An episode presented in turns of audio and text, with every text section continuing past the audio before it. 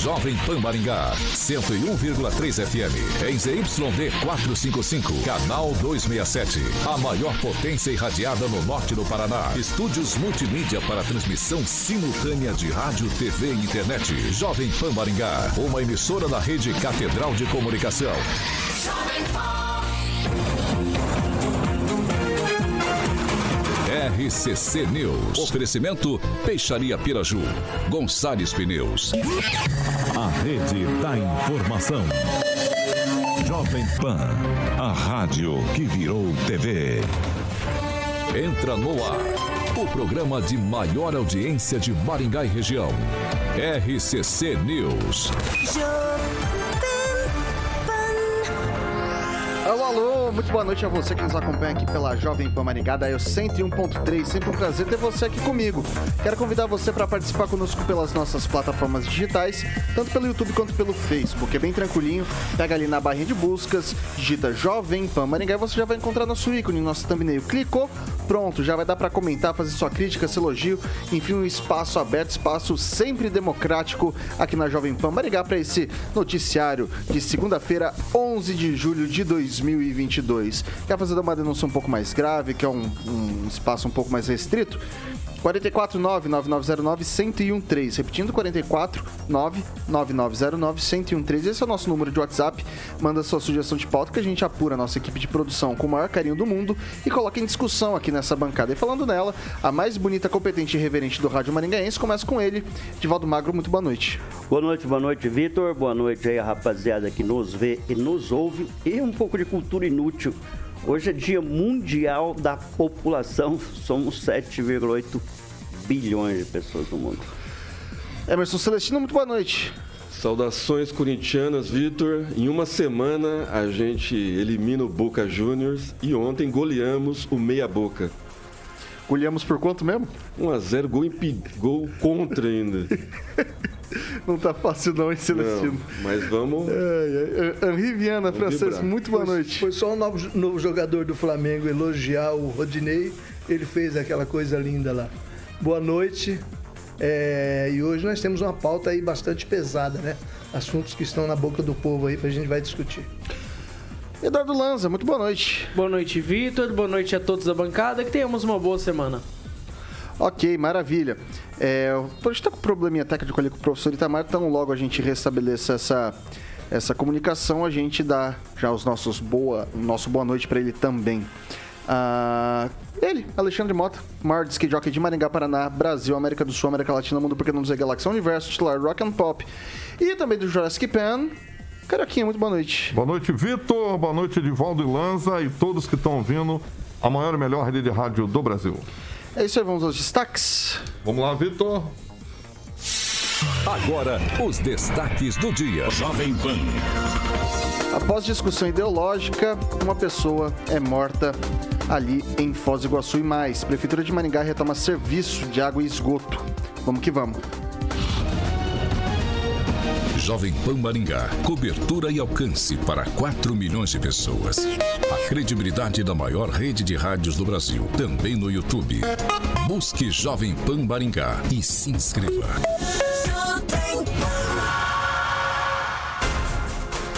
Bom, naturalmente a gente começa o jornal de hoje, o programa de hoje, atualizando os dados da Covid-19 aqui em Maringá. Foram 22 novos casos registrados hoje, 74 ontem e 130 no sábado. Atualmente na cidade de Canção, 1.237 casos ativos da doença. Infelizmente, sete óbitos foram registrados. Eu vou trazer aqui as datas: 24 de fevereiro, 28 de fevereiro, 10 de abril, 11 de abril, 24, 26 de abril e também no dia 29 de setembro de. Aliás, são todos os casos de 2021. Esses dados que eu estou falando para você, pelo que diz aqui o boletim da Prefeitura, todos esses óbitos são referentes a 2021. Então, 24 de fevereiro de 2021, 28 de fevereiro de 2021, 10 de abril de 2021, 11 de abril de 2021, 26 de abril de 2021 e 29 de abril de 2021. Agora são 6 horas e 1 minuto. Repita. 6 e 1. Bom, pessoal, a Prefeitura de Maringá confirmou na manhã dessa segunda-feira a retomada do serviço de água e esgoto do município. O anúncio foi feito pelo prefeito Ulisses Maia. E segundo o chefe do Executivo Municipal, a oferta da empresa foi de 300 milhões de reais para continuar com o serviço até 2040. Segundo a administração, a Sanepar não colocou em discussão a redução dos valores da tarifa de água e esgoto, já que existe uma lei estadual que impede essa redução. O município ainda não foi informado dos valores de indenização, mas calculou um lucro de 100 milhões por ano com a retomada do serviço. Agendada para o dia 5 de agosto, uma audiência de conciliação no Supremo Tribunal Federal, que seria mediada pelo ministro Ricardo Lewandowski. Maia afirmou não haver mais necessidade dessa audiência, já que o município já decidiu pela retomada e que um dos fatores essenciais da negociação, a redução da tarifa, está fora da mesa. Agora, o município deve preparar um edital de licitação para o serviço principal, além de uma licitação de emergência para a manutenção do serviço nesse período de transição.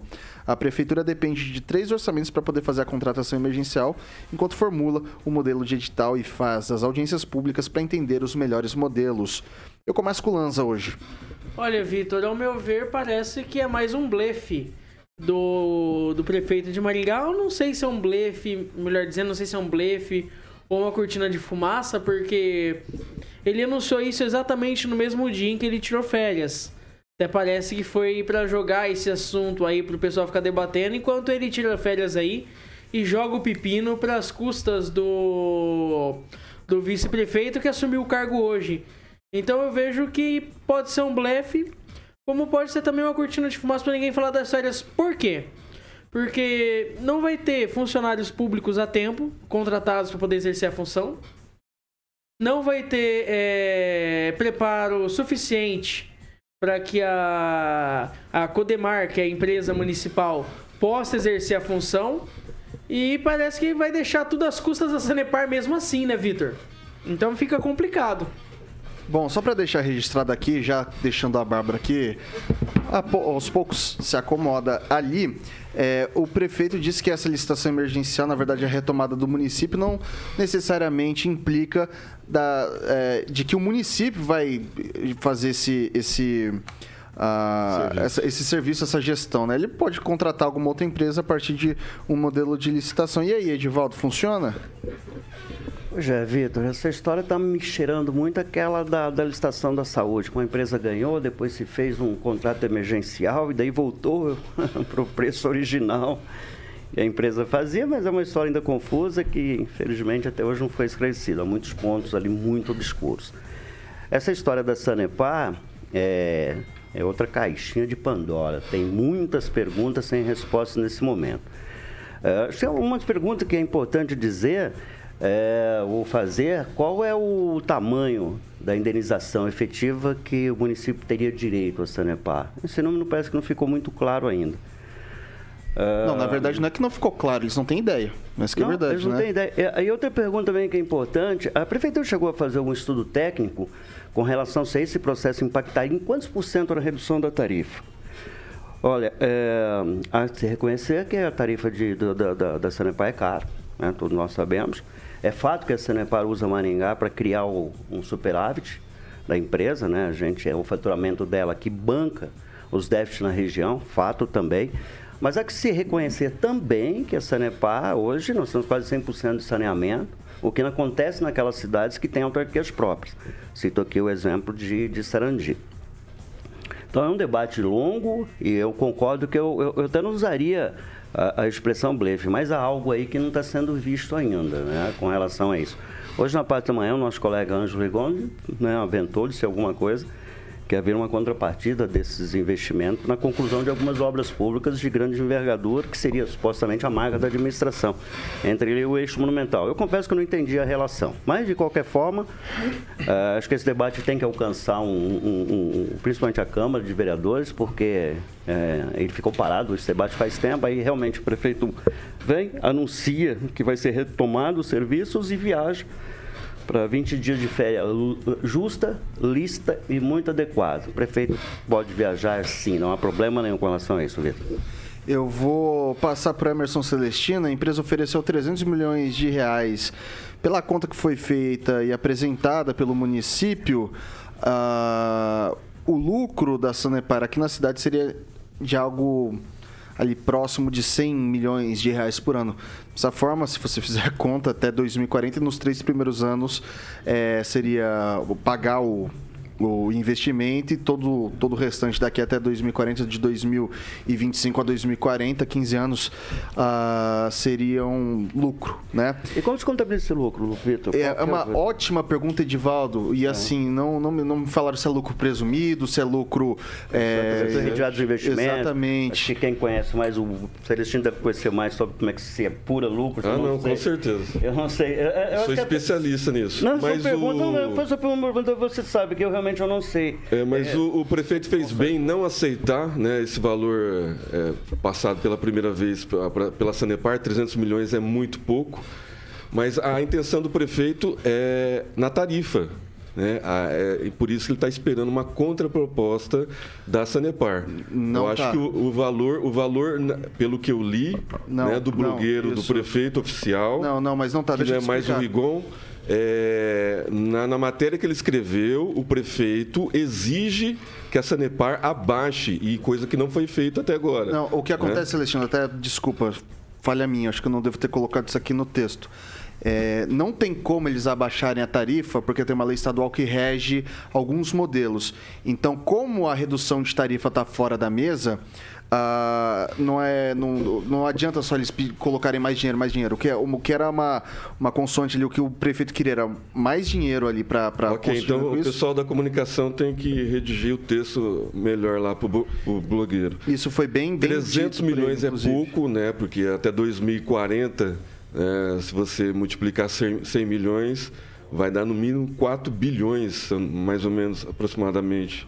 Então, assim, é, é, pouco dinheiro, o prefeito está certo em segurar esse valor, esperar uma contraproposta da Sanepar, que já esfolou muito o maringaense, deu pouco serviço, né? todo mundo reclama de tarifa, todo mundo reclama dos serviços, e agora espera que o prefeito também faça a parte dele. Né? Então, o prefeito está fazendo a parte dele. Não aceitou a primeira proposta da, da Sanepar. Então, agora, minha, minha preocupação maior, Vitor, e ah, falando com vereadores, é naquela salinha chamada licitação.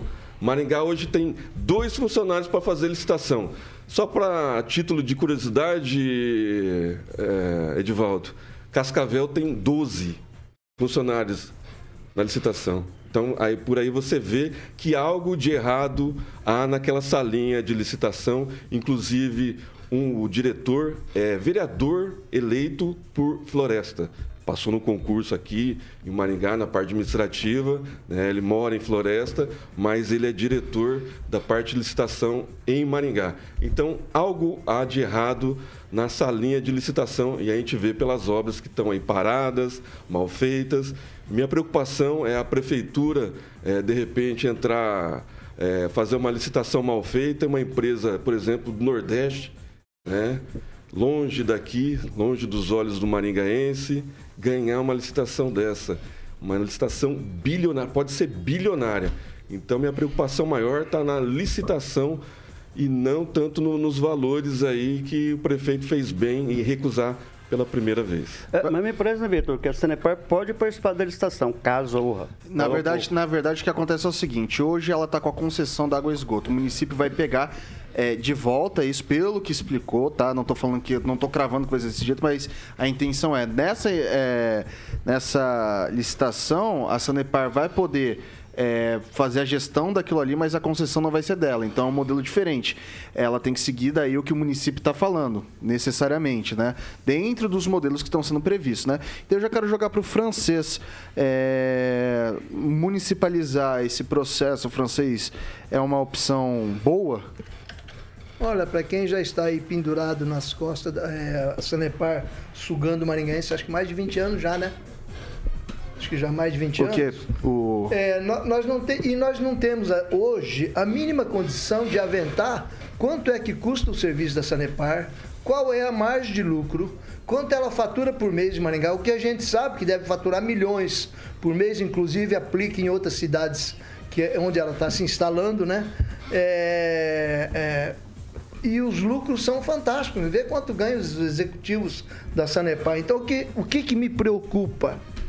Que Maringá começa é, a ter dificuldades em, na manutenção da cidade e de repente vai se deixando, criando dificuldades para daqui lá na frente a Sanepar falar, não, nós vamos mandar 400 aí, vocês aceitam? Ah, sim, porque nós temos que fazer reasfaltar a cidade, nós temos que fazer a prainha, nós temos que fazer o eixo monumental. Peraí, eixo monumental e a prainha não estava nessa conta?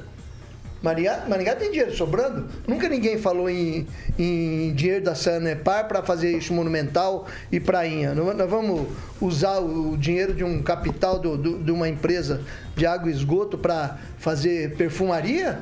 na cidade, isso não é obra necessária, né? Então eu estou sentindo que há um encaminhamento nesse sentido que vai usar o dinheiro lá. Não, mas está errado. Maringá, não tem, Maringá tem que pegar o serviço de água e esgoto de volta e contratar uma empresa para tocar. É esse que é o esquema, contratar a empresa. Não é obrigatoriamente a Sanepar. A Sanepar já nos esfolou o mais que o suficiente. Inclusive o prefeito usou uma analogia de que é, com os lucros, foi uma analogia, ele não falou que ia fazer isso, viu, gente? Pelo amor de Deus. Falou que com os lucros é, da Sanepar são duas prainhas por ano, é, um hospital da criança a cada dois anos, mas algo que eu achei interessante, não que ele vai fazer, ele só colocou a título de o pessoal ficar falando desse tipo de coisa, né, para mostrar a, a dimensão do dinheiro que se vai para a Sanepar, do lucro da Sanepar. É, e novamente falo que é algo que o Edivaldo não, não destacaram se é lucro presumido, se é lucro líquido, se é lucro. Só para complementar o que você disse, Francis, já te jogo de volta. É, o, uma coisa que eu achei interessante que o prefeito disse é que saneamento não é só água e esgoto, tem a questão do lixo também. Então ele quer pensar em uma, uma empresa em que tem a questão de tratamento de lixo, tratamento de esgoto, tratamento de água e que faça essa leitura transversal, 360 graus, dentro do saneamento básico. Pode falar. Eu acho que ele vai criar uma equação bem difícil de suceder se com muito serviço da cidade na mão de uma empresa só. Aí uma coisa Olha, fica meio se, dependente da outra. Se solucionar o problema do lixo em Maringá. Outra questão. Vai ter Todos dinheiro. nós somos associados da Água e Esgoto de Maringá. Todos nós somos sócios. Nosso dinheiro está ali, a gente paga mensalmente. Então nós temos interesse sim que baixe a tarifa. E como bem citou o Edivaldo aí, Sarandi e Marialva, se não me engano, a tarifa de água e esgoto é metade do preço que é cobrado em Maringá. E dá lucro, e o lucro fica na cidade, certo? Se reverte em obra e sei lá. É isso aí, nós não podemos entregar, não. Vou passar para a Bárbara. É, o, realmente é um lucro muito exorbitante o que a Sanepar é, consegue pegar aí com, com a nossa água, com todo o sistema, na verdade, de esgoto também, água e lixo, né? A Sanepar que cuida do lixo hoje também? Acho que sim, né? Não, Não. Lixo, é do, lixo é do o município. lixo é do município. É. Mas o, o, que aconteceu, deixa eu perguntar, só porque aqui eu cheguei depois também. O que aconteceu foi que o Ulisses negou essa, essa proposta da Sanepar. Isso, de 300 milhões. Continuou. Beleza. É, acho que isso deveria já estar tá certo de voltar aqui para a mão é, da prefeitura, até porque aí a Sanepar tem taxas mais altas, como a gente vê em comparação com os municípios próximos daqui.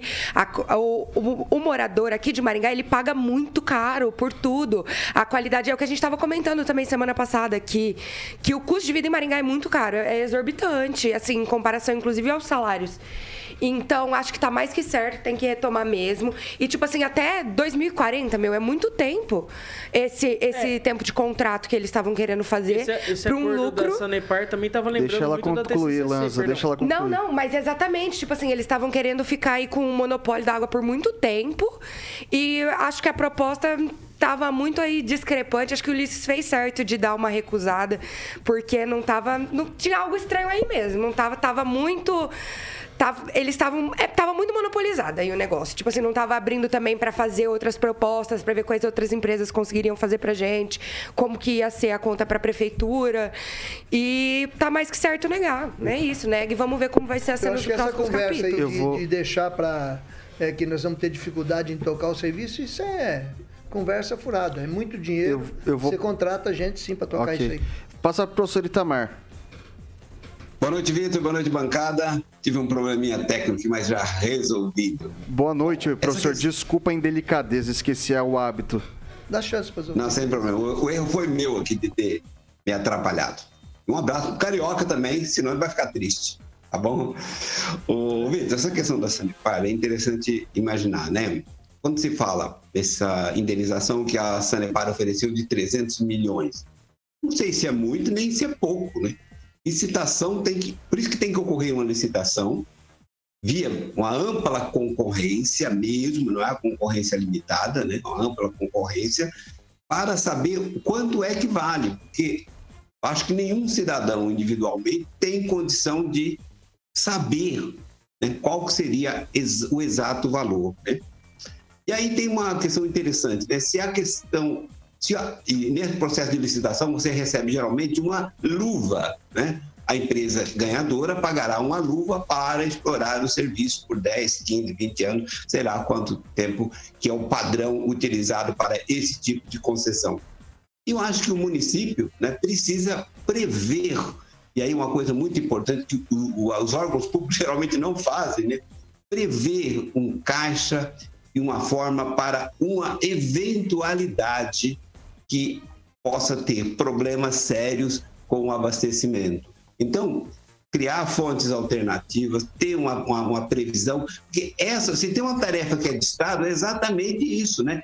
Prever aquilo que foge ao controle dos cidadãos e até das empresas privadas. Então, eu acho oportuno a retomada, mas, como o francês já acentuou bem, isso que seja feito através de licitação para terceirizar o serviço. E aí a Sanepar pode concorrer também, obviamente, né? Se ela vencer, ela pode continuar no serviço, mas aí sob novas bases. É isso, Vitor. São 6 horas e 18 minutos. Repita. 6 e 18. Pessoal, é, uma confusão envolvendo estudantes ali do Instituto de Educação Estadual na semana passada terminou na delegacia. A discussão que levou a agressões em frente ao colégio foi motivada pelo uso de um dos banheiros do colégio por uma estudante que seria transexual. De acordo com informações do boletim de ocorrência registrado por familiares de duas estudantes agredidas, elas teriam reclamado com a coordenação pedagógica do colégio sobre o banheiro feminino estar sendo usado por uma aluna trans.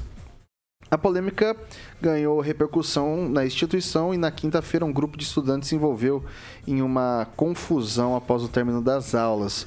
Um vídeo que circulou nas redes sociais que você acompanha por aqui mostra uma das adolescentes sendo puxada pelos cabelos e derrubada no chão. Vários jovens assistem a cena e alguns deles se agridem. Então, assim, você está acompanhando por aqui os vídeos, né? É... Infelizmente, né? Mais um, uma. Ah, eu não sei nem como que eu posso adjetivar, adjetivar isso, né? Bom, vamos lá. Vou começar agora com o francês. Ah, eu acho isso aí uma covardia. Porque não se compara as forças, né? Outra coisa, eu já trabalhei numa empresa que tinha três banheiros, tipo assim, masculino, feminino e um outro banheiro. Não precisa brigar, não precisa discutir. Masculino, feminino e um outro. Usa quem quiser, entendeu? Só isso. Eu não sei, isso aí vai eternamente. Agora, essas agressões não podem ser toleradas, não. E aí, Lanza? Olha, Vitor, é, só, é assim, é uma pauta que remete muito à Assembleia Legislativa, principalmente por ser um colégio estadual, que cabe somente à Assembleia Legislativa aprovar a possibilidade de banheiro social ou não. E até uma coisa que me causou intriga justamente por conta disso, que a própria direção do colégio, ao que, ao que se comenta, saiu perguntando para os alunos de 15, 16, 17, 14 anos de idade até, se eles seriam favoráveis ou não à, à criação do, do banheiro, que se os banheiros do colégio fossem, na verdade, banheiros sociais. O que, na verdade, não cabe nem ao colégio decidir, cabe somente à Assembleia Legislativa, através de projeto de lei, através de um PL. E aí sim, voltado na Assembleia, vale a todos os colégios do Estado mas não só ao Colégio do Instituto de Educação de Maringá. E a briga aí é uma selvageria generalizada. E eu digo que sempre quando alguém bate em alguém, independente da causa, perde-se a razão. Ali os, as alunas que estavam é, reivindicando a questão do banheiro social perderam a razão quando bateram nas, na, nas outras adolescentes e depois quando picharam o muro do colégio falando assim que ah, depois do meu primeiro beck, digamos assim, para quem entende a gíria dessa molecada, do primeiro cigarro de maconha, Ixi. ofendeu a transfóbica e acabou com a transfóbica, digamos assim. Picharam isso no muro do colégio. Bárbara. É, se ela é uma mulher trans, ela tem direito sim ao uso do banheiro feminino E isso, se as meninas tinham algo contra isso, elas deviam ter ido na diretoria de alguma forma e não constrangido ela dessa maneira. Sou a favor da violência? Não, não sou. Entendo a raiva da mulher trans, porque isso é transfobia, transfobia é crime. E muito, isso é o motivo. O, o problema aí dos banheiros é um problema muito sério para pessoas trans e não binárias. Muito sério mesmo. Porque ele acarreta em problemas de saúde. Que, inclusive, o Estado, por exemplo, não sei se vocês sabiam, mas se uma, uma, uma mulher trans, por exemplo, ela não pode ir num médico que cuida de próstata pelo Estado. Não pode. Um homem trans, ele não pode ir numa ginecologista, sendo que ele tem útero e ele tem ovário e ele tem é, todos os órgãos aí sexuais desse gênero. Então, é, isso é um problema muito sério, acarreta em muita infecção urinária por falta de, de dar o banheiro, tirando a violência que acontece dentro dos banheiros masculinos com mulheres trans. Então, elas precisam sim de um lugar seguro para usar e defendo elas nesse sentido. Acho que não deveria, claro, é, é partir para violência. Concordo que, que aí, tipo, as medidas em relação à violência têm que ser tomadas aí em outras. Já te passo. Mas é um problema seríssimo que tem que ser levado em consideração e que então tenha um banheiro social. Se chegou nesse nível, é porque tá precisando ter aí um banheiro sem gênero, a gênero. Porém, ela tem sim direito de usar o feminino. Vai lá, Celestino. Eu, eu, não, eu não conheço essa lei de ter direito de usar banheiro feminino. É, é uma um trans. É uma trans. Então, é uma trans ou é um trans. É, o direito é de todos. Agora, sim, essa pauta tá, tá, tá muito sensível aqui em Maringá, né? A gente vê pela saúde. Né? Eles exigiram e eles vão ter um espaço exclusivo para eles né? na, na, na, área da saúde. E aí a gente vê é, o que está acontecendo no, no, no Colégio Instituto, um colégio estadual. A gente espera que a promotoria da infância e juventude tome posicionamento, né? não deixe passar isso em branco como, é, como deixou, não deixou passar durante a pandemia, que atuou bastante.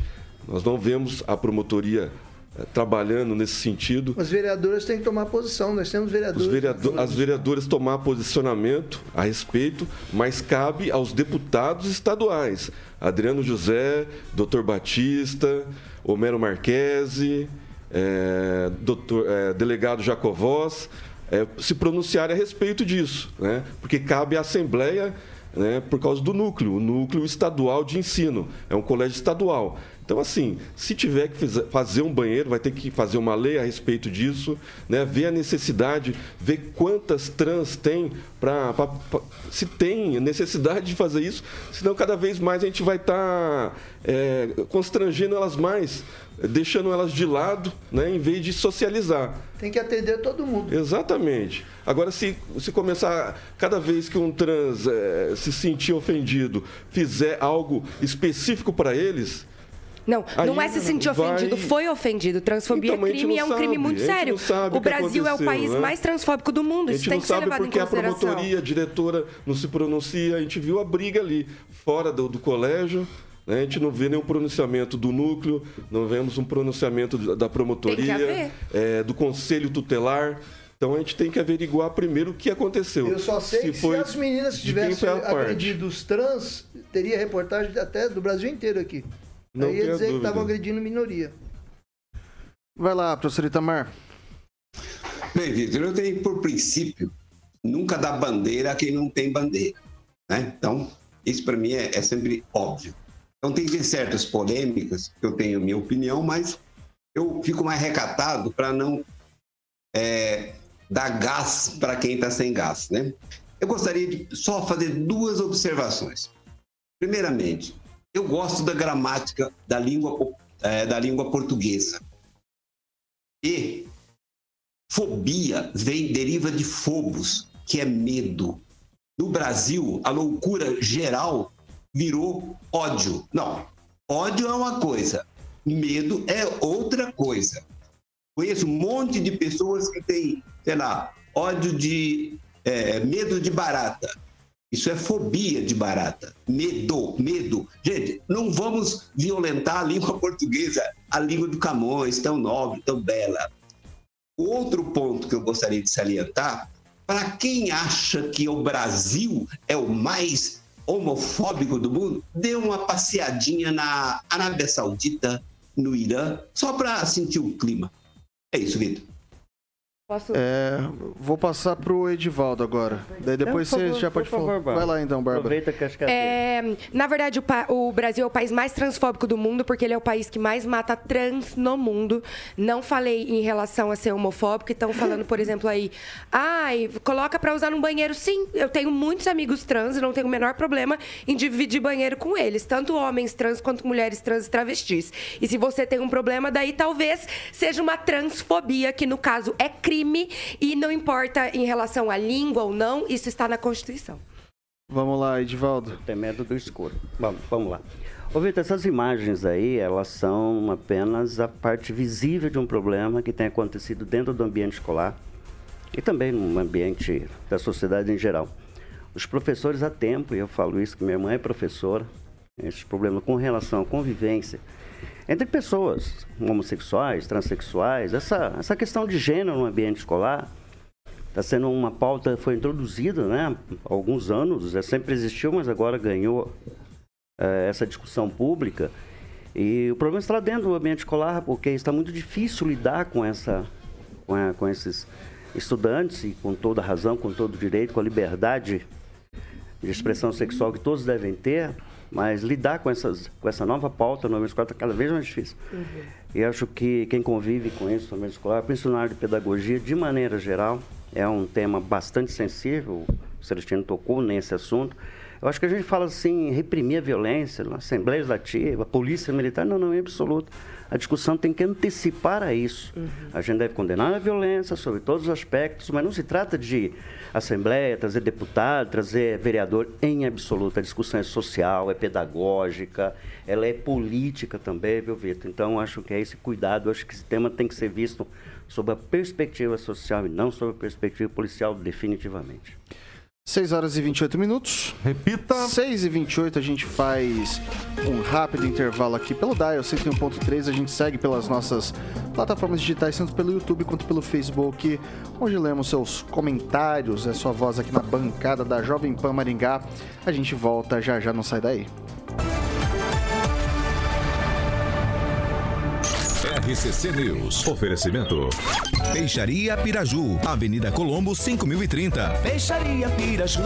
Fone 3029 4041. Gonçalves Pneus. Avenida Brasil, 5681. Próxima Praça do Peladão. Fone 3122 2200. A Piraju completa 50 anos. São cinco décadas oferecendo. A gente está de volta aqui pelas, pelas plataformas digitais da Jovem Pan Maringá. Agora é o seu momento, meu caro ouvinte, minha cara ouvinte.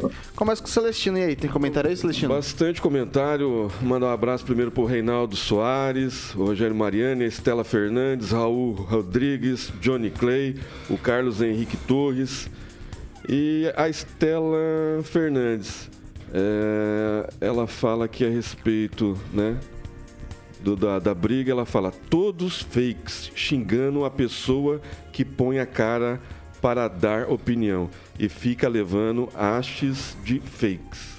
É, tá, ela tá me defendendo no caso. Obrigada, Estela. Obrigada. Ah, é? Mas o que, que, é? O que, que é? Não sei, não entendi. Eu também não entendi. Vai, nada. vai lá, Bárbara. Quer que eu explique? Isso, por favor. E já ah, não, tá é porque aí no, no chat o que acontece é que eu sou muito xingada no chat. E daí a Estela tá me defendendo, falando que eu que coloco a, a cara a tapa pra dar é, opinião, sou xingada por fake.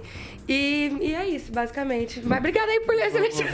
Vai, vai, vai, vai. Já destaque então um comentário aí, o, o, o Carlos Henrique Torres diz aqui que não gostou de ver eles arrastarem as meninas pela rua, como foi arrastado, Sim. tipo covardia, né? O Reinaldo Soares disse que, que, é, tem, é, que tem que dividir. É um banheiro para um, banheiro para outro, banheiro para outro, simples. É. Tem solução. Você não pode também obrigar a pessoa a invadir o espaço de outra pessoa que talvez não concorde. Vai lá, Lanza. Tolerância é para todos, não é só para uns.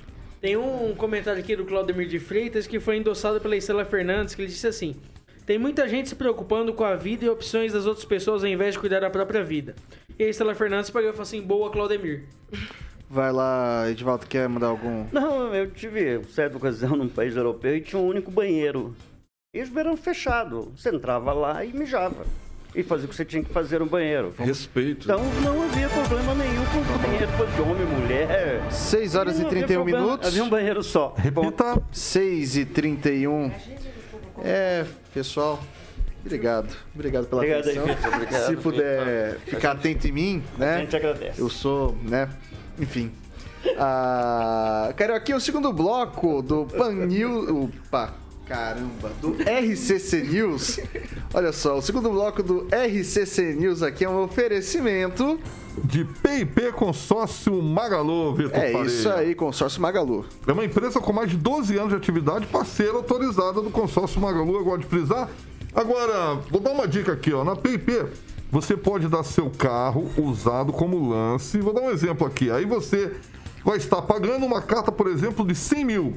E o seu carro vale 60 mil. Então você pode dar o lance de 60 mil, sendo contemplado, meu querido ouvinte dessa conceituada emissora PAN, seu carro Zero já estará na sua garagem, meu camarada. Além dessas vantagens, dessa vantagem aí, fazer um consórcio para tocar de carro é a melhor opção. Você sabe por quê? Porque somente a taxa de administração é mais barata do que os juros, obviamente, de financiamento. Então, outra vantagem é que é a carta de crédito equivale à compra do seu bem à vista. Então, no momento da negociação, Vitor, você pode ter aquele famoso poder né, de barganha para obter o desconto ou redução de valores. Então, meu camarada, entre em contato agora com a PIP Consórcio Investimentos no WhatsApp 991856363 991856363 e você pode ir direto ali também amanhã na Avenida Bento Munhoz da Rocha 534 para que você possa ter o famoso atendimento presencial. Avenida Bento Munhoz da Rocha 534 Consórcio Magalu é na PIP Consórcio e Investimentos, Vitor. E Carioca, tá fácil de, de realizar o sonho, né? Exatamente, é só ligar lá, 991856363. Maravilha, são 6 horas e 33 minutos. Repita. 6 e 33. Pessoal, já vou até pedir pro Thiago ir ilustrando as nossas imagens por aqui também, porque eu quero. Enquanto eu falo aqui, vocês podem dando uma olhada nas imagens, já caso não tenham visto, né? Um guarda municipal de Foz do Iguaçu foi assassinado na madrugada de domingo durante a própria festa de aniversário de 50 anos. Com decoração temática do PT, a comemoração foi invadida por um agente penitenciário que ameaçou atirar nos convidados, segundo algumas testemunhas do local. Marcelo Arruda era tesoureiro do PT em Foz do Iguaçu e havia sido candidato a vice-prefeito nas eleições de 2020. O atirador, identificado como jo Jorge José da Rocha Guaranho, levou três tiros e está internado em estado grave. Segundo testemunhas, ele havia passado na Associação Esportiva Saúde Física de Itaipu, onde a, a comemoração era realizada, e prometeu, segundo uma das testemunhas que encaminhou áudio para as autoridades, uma chacina. A guarda municipal buscou a arma para se o guarda municipal buscou a arma para se defender caso o agente penitenciário voltasse para o espaço. A vítima deixa a esposa e quatro filhos, o mais novo de um ano de idade. E daí teve vasta repercussão nas mídias sociais, a gente teve nota da Gleisi Hoffmann, do Lula, de presidenciáveis, do presidente da República. E eu quero colocar isso um pouco de discussão pela ótica de é, intolerância, né? Intolerância da esquerda, intolerância da direita. É, a gente vive num mundo que, que tá, tá ficando complicado, né? E eu vou começar agora com o Edivaldo Magro. Pois é, Vitor, tem um tonto que atirou, tem um mais tonto entre a vida e a morte. É, é que os momentos que a gente vive, a violência ganhou, ganhou carimbo, né? Uma, hora é um carimbo ideológico, uma hora é um carimbo é, religioso. E é de se lamentar, né? porque você politiza, né? É, Talvez nem tenha a ver uma coisa com a outra, mas acaba tendo a ver uma coisa com a outra. Imagina se tem uma treta anterior deles, enfim, mas isso não importa. O que importa é que você teve um ato de violência, com famílias dilaceradas dos dois lados, e isso vira tema político, vira debate político. Né? A violência acho que ela é menos importante nesse momento, pelo que a gente observa. É mais importante trazer isso para o debate federal, aí presidente da República se manifesta, candidato se manifesta, e a violência está escrachada. A gente acabou de ver uma cena de violência por razões diferentes, mas tá nos converge para a mesma situação, a opção ideológica das pessoas, a liberdade de expressão. Ou nesse caso aí a gente não sabe o que que é, mas vai virar um ato político. Virou um ato político e ponto. Se o cara tá com. Eu não posso sair numa camisa do PT na rua que eu sou eu corro o risco de ser apedrejado. Se eu coloco uma camisa verde e amarela, eu corro mesmo isso. Mas é que país que a gente vive, né, Vitor? Então, acho que a violência tem que ser condenada sobre todos os aspectos, deve ser investigada as razões disso. E, sei lá, mas de qualquer forma, é, é um, virou uma pauta política e assim vai se arrastar. E temos ainda pelo menos quase três meses pela frente, ainda de todo tipo de violência. E o pior é que tem muita gente respirando nesse momento e que não sabe que amanhã pode ser uma vítima. Celestino. É, qualquer tipo de violência é repugnante. E aí, no caso, a gente precisa entender os fatos, prestando atenção nos vídeos. Né? As duas esposas trabalham juntas. Né? Um, a mulher do que foi assassinado convidou a, a esposa do agente penitenciário federal. Né? Então, ele, ele foi levar ela lá e parece que estava ouvindo uma música do Bolsonaro, né? Parece que ele já tem uma, uma rixa entre eles. E o agente jogou uma pedra, o guarda municipal jogou pedra no agente penitenciário que não saiu do carro até então.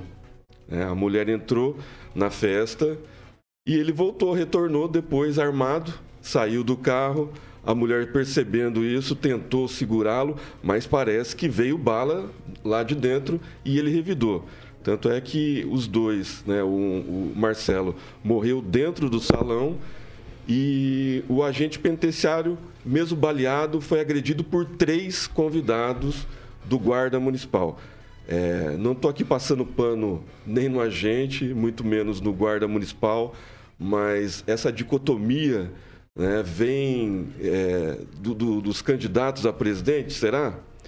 Será que não é intolerância por parte dos dois policiais que vivem é, num estresse constante, né, prende vagabundo, prende bandido e o judiciário vai lá e solta? Né? Será que não tem isso também? Esse estresse né, da, da, da, da parte da, da polícia e aí é, passando pano para bandido, falando que os meninos roubam celular para tomar uma cervejinha, é, falando que vereador empurrou um empresário que, que teve traumatismo craniano, tem sequelas até hoje. Então, assim, os, os pré, os pré, o pré-candidato a presidente né, não está ajudando também nessa, nessa dicotomia. Eu acho que a gente, em vez de inflamar, a gente deve apaziguar e o consórcio do mal, comandado pela Globo, né, fez um teatro em cima disso tudo antes de perceber as cenas.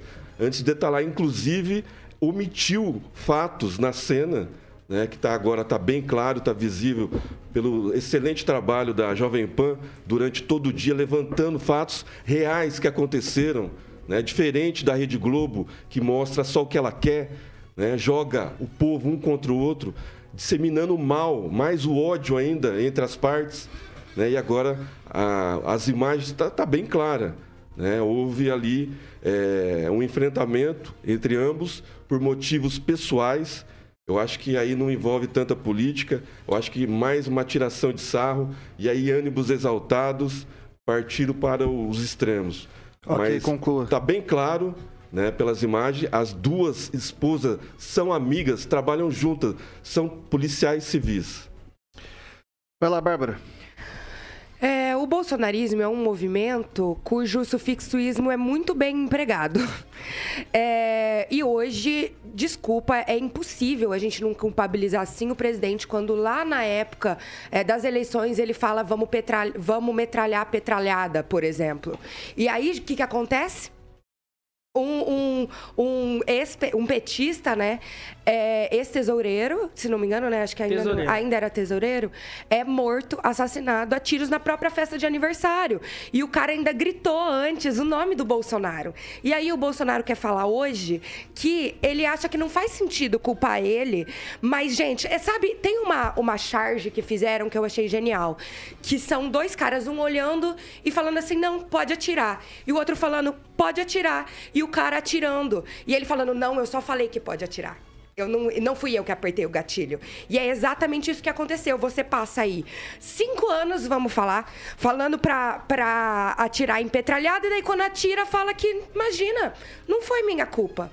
Pode sim ter casos, ter algo pessoal nisso, envolvido nisso? Pode, claro. Mas falar que não é político é fechar os olhos porque foi nitidamente político, foi nitidamente. E pode ser sim que ele tenha, parece que ele arremessou, o Marcelo, né, o, o falecido Marcelo, parece que ele arremessou sim uma coisa contra o carro antes e a Globo mostrou o vídeo completo, porque eu vi esse vídeo, inclusive está no G1, na matéria do G1, com a, o, a ordem cronológica perfeita. 18 horas acontece tal coisa, 23 horas acontece tal coisa. Então quem quiser ler, a matéria do G1 tá bem completa também. E ele atira assim uma coisa contra o carro, mas para mim não é uma justificativa para você pegar uma arma e atirar contra uma pessoa. Vai lá, francês. A advogada do caso, advogada não, a delegada Delegado. do caso, que foi pedida para ser afastada pela Glaze Hoffman. A delegada do caso ainda não ouviu ninguém. Nós estamos sabendo muito aqui demais. Ela foi afastada. É, eu sei que a ignorância humana ela está vicejando por aí e os abutres revoando em cima. Gleice Hoffman disse que o aniversariante protegeu o pessoal da festa, que o cara queria matar um monte de gente. Ninguém ouviu ninguém, ninguém sabe de nada, o que aconteceu lá dentro. É, o, o cara, é, é, não, não existe razão nessa estupidez aí dos dois, né? Um que veio para matar o outro e o outro que estava cortando o bolo com a pistola na cintura. Entendeu? Então, não existe aí nem mas os políticos usam, a campanha política está aí, estamos aí vendo o que, que dá. Esse garanho, esse oficial aí, esse guarda penal aí federal, ele já teve um probleminha lá no Rio de Janeiro em 2018, com uma abordagem policial, ele foi bem estúpido e coisa. Então acho que ele bebia um pouco, tinha algum problema, né? Então, mas o que, que se pode dizer? Não, é em, em, só em dois, 10 meses de, de, de 2020 houveram no Brasil é, 76 mortes por discussões políticas. Fora as discussões por futebol. O cara ama um time, Sim. mas aí ele odeia o outro, porque o outro gosta do outro time. Então, estupidez humana não existe explicação, e esse caso aí, se tem ligação política, foi apenas o gatilho. Ô, professor Itamar, é, aqui a gente está falando de, e assim, até pelas imagens, a gente vê como pessoal segura a arma, não, não faço ideia de como que segura uma arma, né? Assim, são duas pessoas treinadas para usar arma, né? É, se isso acontece com duas pessoas treinadas que estão com arma, se talvez fossem pessoas normais, isso não poderia se agravar mais? Quer dizer, isso não coloca em discussão também a questão da, do porte e posse de armas? Bem, Vitor, primeiramente destacar né, que a esquerda não pode ver um caixão que já quer subir em cima e fazer daquilo um palanque. Vídeo que o Lula fez com a própria esposa no velório dela. Ele usou para fazer um palanque. Então, já está as manifestações aí de Gleice Hoffmann, do próprio Lula. A esquerda fareja, ela precisa de cadáver. Não, não tem a sensibilidade, não tem a decência de se condoer, primeiramente, da, da família das vítimas. Mesmo quando se trata de um delinquente, você tem que ter paixão pelas vítimas, ou pelas familiares das vítimas e evitar o máximo tratar do assunto. Nesse caso, dois cidadãos de bem, trabalhadores, que provavelmente são, eram destemperados emocionalmente, se não fosse, não chegava a esse extremo, e que, como disse muito bem o francês, é, a questão da discussão política foi apenas um gatilho são pessoas que poderiam cometer esse tipo de ilicitude, esse tipo de crime, em função de qualquer outra coisa. Né? Até por alguém olhar para a esposa dele num bar ou falar sobre o time de futebol. Né? Esse é um ponto. Segundo ponto, outra coisa que a esquerda usa malandramente esse episódio para falar nós temos que desarmar, não podemos armar a população. Não, Todos os exemplos que nós temos dos, dos estados americanos mais armados são exatamente os que têm menos casos de homicídio. Né? No clube de tiro não tem tiroteio entre os participantes. Ah, e as pessoas não vão estar preparadas. Não vão estar preparadas sim. Eu acho que é fundamental ter o direito que as pessoas terem as suas armas. Ninguém é obrigado. Então é aquilo que a gente fala, né? Quando alguém é de esquerda, se ele não gosta de arma, ele não quer que ninguém tenha.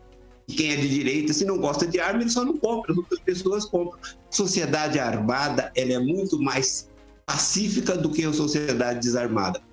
E quem, quem, quer desarmar, gente, vai lá nos morros do Rio de Janeiro, onde os caras estão exibindo agora nos filmes, até citei aqui recentemente, do, do, do, do programa, o tal do Nego Kim. Ele tem uma equipe que filma todas as abordagens que ele faz, e os ou seja, os capangas dele, que ele é um líder, quatro, cinco fuzis, assim, expostos a todo momento. Então, assim, se alguém quer desarmar, desarma aqueles lá que tem, estão com armas ilegais, estão praticando crime. Eu sou favoravelmente que as pessoas tenham o direito de adquirir suas armas, inclusive fazer os treinamentos. Em frente ao meu prédio aqui tem uma, uma escola de tiro que eu vou fazer em breve, né? vou aproveitar essa vizinhança da, da, da escola de tiro. E nunca me envolvi em nenhuma briga de boteco, em lugar nenhum. Eu nunca fui na delegacia para prestar, é, é, ter que depor em um processo do qual eu fosse, digamos, indiciado. Né? Então, os bons devem ser preservados. E nesse caso aí, só nos resta lamentar, como disse bem o, o, o Magro também, né? duas famílias que foram dilaceradas por temperamentos, digamos, é, agitados de duas pessoas. Mas é isso. O mundo não é um, um, um jardim. É isso, Vitor. Vai lá, Lanza. Olha, é, primeiro, lamentar ah, o falecimento, independente de quem seja, se, se, se é bolsonarista, petista, é, em prol da terceira via, independente de quem for. Eu vejo que a questão da vida está acima de ideologia política. Segundo ponto, eu só gostaria de falar que tem muita gente que critica a Rede Globo, mas o discurso está muito idêntico ao discurso da galera do Partido dos Trabalhadores. Dá, tem que dar uma mudadinha de disco aí. E o terceiro ponto que eu falo é que que não dá para compactuar com violência política, independente de quem for, seja lulista, bolsonarista, independente de quem for. Meteu bala ali, tá errado, perdeu a razão, mesma coisa em qualquer briga. Você que tá brigando pelo certo, mas você meteu a mão na cara de alguém, você acaba perdendo a razão. Infelizmente, o cara ali que meteu bala perdeu a razão. Claro, ele já não tinha razão em momento algum. E ali eu vejo que a, a briga ali foi assim, não querendo politizar o negócio nem nada, mas a briga ali foi de quem foi mais, assim, machão, digamos assim, com o revólver na, na cintura, né? Porque. Porque um tava cortando o bolo, como bem disse o francês, com o revólver na mão. Perdão, revólver na cintura. E o outro foi correndo em casa buscar uma arma porque não gostou do tema da festa de aniversário, parece. Tá, algo tá muito estranho nisso, tem que se investigar. Mas isso só mostra a realidade do Brasil polarizado como que tá. É, eu sou machão e não uso arma não, velho. não, é verdade, essa coisa, machão tá morto. Então um machão morto e tem outro morrendo Modo lá. de dizer, ô, não morreu. Não sei, não sei o que você quis dizer. Esse conceito de machão que usa arma, que outro mais o machão fica defendendo que tem a arma, todo mundo dá tiro. E o, o professor precisa estudar um pouquinho, ver os estatísticas dos Estados Unidos e especialmente do Texas, para ver como a população armada influencia assim nos índices de homicídio. É, é bom lembrar o discurso que o presidente, ele só reverberou o que ele falou em 2018, né? Que ele repugna é, atitudes assim e ele não aceita é, eleitor, né? Bolsonarista reverberando esse tipo de violência. Ah, agora ele fala isso. Não, em 2018, Depois de Bárbara. colocar uma arma na mão de uma 2018, criança, Bárbara. mão de criança, Em 2018 esse fazer- hum, discurso. entendi. Antes de ganhar a presidência, tá? né? Não, tem que ser coerente em falar que não é culpa do Bolsonaro, né? Mas Isso é mim crueldade. então, culpa, sim. você tem, porque você, você não pensa nas famílias que aconteceu nas duas. Eu penso- eu duas penso em famílias, ambas as né? famílias. Eu Você acho é uma cruel No seu tragédia. discurso, quando Eu você coloca o presidente discurso. no fato. Claro Você que não. Você colocou. Se tem uma coisa que eu sou é humana e você me conhece fora você daqui, você colocou sabe o disso. Bolsonaro. Não, não, fora Você é vai uma falar coisa. pra mim- você vai Fora falar pra mim coisa. que eu sou cruel, Mas no microfone, no microfone Não, não, é não, outra. não, não. Pra você mim não colocar é. o Bolsonaro humana e na cena do crime, né? Em vez de falar da, da família, das famílias, família enlutada, Ele incita o armamento, incita a violência contra petistas e ele não tem culpa. Então, Aí em tá fácil, né? Ser Pôncio 2018, Pilatos, lavar em as mãos na hora. 2018 tá ele já falou. Eu não aceito esse tipo de eleitor na minha campanha. Vá para o repetir outro mais lado. vezes. Podia repetir mais ele vezes. repetiu hoje. É, A mesma coisa. E aí passou anos anos, incitando a violência discurso é contra de a diferença. 2018, aonde, aonde ele citou a violência. Não, é aquela história. Domingo, Só não pode domingo, violência seu contra candidato, bolsonarista, mas o bolsonarista domingo, pode ter seu contra candidato exaltou, parabenizou o, o- o ex-vereador Maninho por ter empurrado um, um, vereador, um, um empresário contra Não, um você caminhão. fala meu candidato ele como se eu fosse lulista. Eu não sou craniano. Lulista. Quem é bolsonarista Até é hoje você. ele tem sequelas. Não, né? você- o, Pessoal, o, sou Lula, lulista. o Lula que exalta pronta celular, pra qualquer caso. roubo de celular. Gente, aqui, aqui, agora eu vou falar. É, Agora, então, tipo, agora eu vou falar. São 6 horas e 51 minutos. Repita. 6 e 51 vamos lá, vamos girar o assunto, pessoal. O ex-juiz federal Sérgio Moro do União Brasil deve lançar nessa terça sua candidatura ao Senado Federal pelo Paraná. É o que dizem as fontes União Brasil e pessoas ligadas ao próprio Moro. A expectativa é de que o seja feito em Curitiba com a presença do pré-candidato do União Brasil ao Palácio do Planalto, Luciano Bivar. No mês passado, em entrevista à imprensa, Moro disse que ainda não tinha se decidido a que cargo concorreria e que fariam um é, ia passear pelo estado para definir a sua posição. A tendência é que Moro dispute contra o senador Álvaro Dias do Podemos, que é meio que um padrinho político do ex-juiz federal. Moro se filiou inicialmente do Podemos quando era pré-candidato ao Palácio do Planalto. Mas trocou a legenda às vésperas do prazo eleitoral em abril. Inicialmente, Moro havia mudado seu domicílio eleitoral para São Paulo, onde pretendia disputar o posto de senador. É.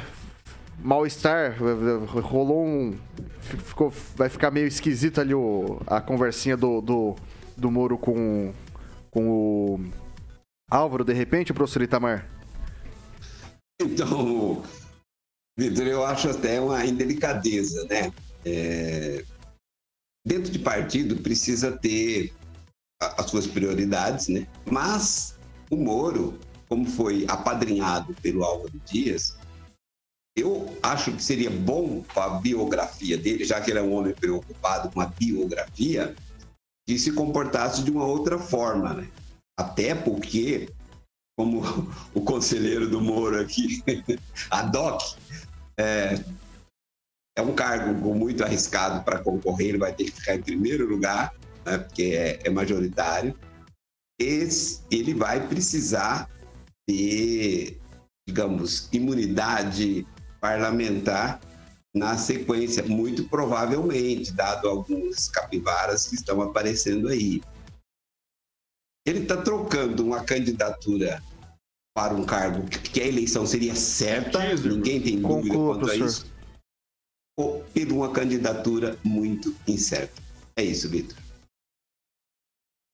E aí, Edivaldo? É, ah, nada pessoal, só negócios? Pois é, eu tive algumas oportunidades de conversar muito com o Moro em circunstâncias políticas, em, em circunstâncias pessoal, e para mim é um personagem ainda a ser desvendado.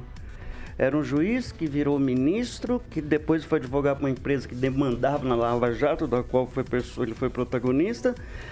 Depois ele quis ser senador por São Paulo, daí ele volta para o Paraná e a cada semana ele define se é candidato a senador, deputado estadual, deputado federal. Agora, assim, eu, eu confesso que eu não sei qual que é exatamente a do Moro.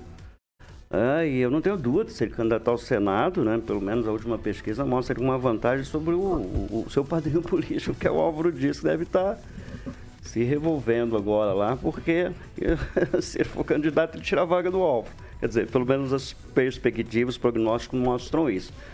Mas em campanha política, como eu comentava com o francês no início do programa, é aquele photoshop, né? Muitas vezes pode ser decidido ali no, no triscar, né? Mas vamos ver, vamos esperar que o Brasil anuncie se o Moro siga o caminho dele. Vai lá, Celestino. É, o Moro não será candidato ao governo, vai ser ao Senado, ao deputado. E eu concordo com. Em abril do ano passado, o Zé Maria Trindade, ele já falava: o Moro precisa de mandato, ele precisa ter um, um cargo eletivo, porque senão ele vai ser preso. Mas a conta é simples, né?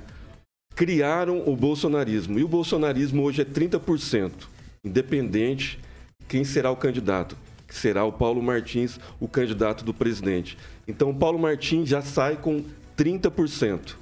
Aonde estão os votos do Moro? Se o Álvaro também tem 30%. Então, vai ser uma briga de foice. né? Bolsonarista não vota no Moro. Então, 30% a menos para ele, 30% a menos para o Álvaro. Eu acho que vai dar Paulo Martins. Passar pro Lanza, rapidinho. Olha, é uma briga de foice no escuro, principalmente entre os três candidatos à liderança que compactuam de um espectro ideológico muito semelhante, que é o caso de Álvaro Dias, Sérgio Moro e Paulo Martins. E só um tempo e a campanha dirá quem será o vencedor. São três ótimos nomes, são três bons nomes, incluindo o nome do Paulo Martins, incluindo o nome do Sérgio Moro e até incluindo o nome do Álvaro Dias, que fez um bom mandato como senador da República principalmente nos primeiros quatro anos do, desse último mandato, de 2015 a 2019. Porém, é uma briga de foice no escuro, Vitor. Não dá para cravar quem será o vencedor, se Moro será o vencedor, se Paulo Martins será o vencedor ou se Álvaro será o vencedor. Vai lá, Francês, também um tweetzinho. Eu, eu gosto do, do Álvaro Dias, mas ele tá submerso já. Fazem oito anos já, né? Que ele tá submerso. E o Moro veio aí e tá sujando a água dos demais candidatos provincianos que achavam que ia bater chapa entre eles aí, candidatos que não têm praticamente voto nenhum e que estavam ligados ao Ratinho e coisa semelhante. Mas vai ser interessante ver aí o Luciano Bivar, que se pousou durante um período aí de articulador maior do Brasil, com a União, com a União Brasil, né? E conseguiu queimar com os candidatos Eduardo Leite, João Dória, o Moro, a Tebet, ele juntou todo mundo, depois desmoronou tudo e ele está aí ainda tipo assim, dando as cartas aqui no, no Paraná. Ok. Vai lá, Bárbara. O Moro é o resto de um sonho, né? Do. O... Mas as pesquisas mostram que ele tem ali uma boa, uma boa vantagem, né? E que seria o melhor cargo para ele se candidatar. Não, tô meio. Também acho que tá meio obscura e tá meio nebuloso como vai ser aí pro Senado. Vamos não sei direito o que, que vai dar de, de resultado pra gente, não sei quem que vai sair de fato. Acho que o Moro talvez fique em segundo ali, não sei se ele ganha não, porque, porque bolsonarista não vota e a galera petista também não vota nele. E ele tem ali, então, né, ele tá bem na pesquisa, mas eu acho que não, não sei bate, como né? direito, não bate, porque, né, porque não... 50% ele, ele tem crédito da Lava Jato, ele gente, tem... É, ele tem, ele tem. tem. Ele, é esse, esse resto do sonho aí que foi a Lava Jato, eu é. acho que leva leva ele aí pra frente. Já foi é, o malvado favorito do Celestino, não foi? Que, pois é, foi. O que, o que aconteceu, pessoal? O, o que aconteceu, pessoal, foi que são 6 horas e 58 minutos. Repita. 6 e 58 não dá tempo pra mais nada, infelizmente o tempo é exíguo. A gente vai se despedindo por aqui. Edivaldo Magro, muito boa noite e até amanhã. Boa noite, até amanhã. Nós éramos 357 mil habitantes em Maringá no último censo. Hoje estima-se algo em 450 mil habitantes em Maringá. Uma cultura inútil. Ok, maravilha. Uh, uh, Bárbara, boa noite até amanhã. É, muito boa noite até amanhã. Eu só queria também fazer um comentário rapidinho mas sobre o caso. Rápido, mas muito não, rápido. sobre o caso do anestesista que foi pego em flagrante estuprando uma mulher em trabalho de parto. Sinto muito por todas as mulheres que sofreram. Isso e o nome dele é Giovanni Quintana. Não entendi. Quintana. Giovanni Quintana. Que okay. seja caçado e sofra as consequências. Emerson Celestino, boa noite, até amanhã. Boa noite, Vitor. Agradecer o pessoal da plataforma no YouTube, a maior plataforma do mundo, da Jovem Pan Maringá, Jovem Pan News. E agradecer o pessoal aqui que comentou, participou bastante hoje com vários comentários okay. inteligentes. A Riviana, francês, boa noite. Curta é, e grosso. Maringá tem a população de mais ou menos, ah, dizem hoje, 440 mil habitantes. Boa parte vota em outras cidades. Ok, vai lá. Lanza, boa noite, obrigado. Saúde pública. Boa noite, Vitor. Também um pouquinho de cultura inútil. O Maringá é líder da Fórmula 2 com o Felipe Drogovic. Segue o líder. O professor Itamar, curto e grosso, boa noite até amanhã. boa noite, Vitor. Boa noite, bancada e boa noite aos ouvintes. Alexandre Mota Carioquinha, Fast o que, que, teremos por aí? Eu vou, eu vou, só vou mandar uma, uma internacional para que ninguém possa cantar nacional para não, não estragar a audiência. Então eu vou de YouTube News Day. Aí eu não falo nacional, aí ninguém é, eu canta. Nacionalzinho. Não, mas eu vou cantar, vai estragar a audiência. Então eu vou. Não, não é isso. Não. Boa noite para você. Noite, boa, boa noite, noite para você, Alexandre Mota Carioquinha. Amanhã, às 7 da matina, tem Paulo Caetano, toda a trupe. Depois Repeteco às 18 horas, aí sim, com a melhor bancada do Rádio Maringaense. Jovem Pan Maringá, a rádio que virou TV TV e tem cobertura e alcance para 4 milhões de ouvintes. Até amanhã.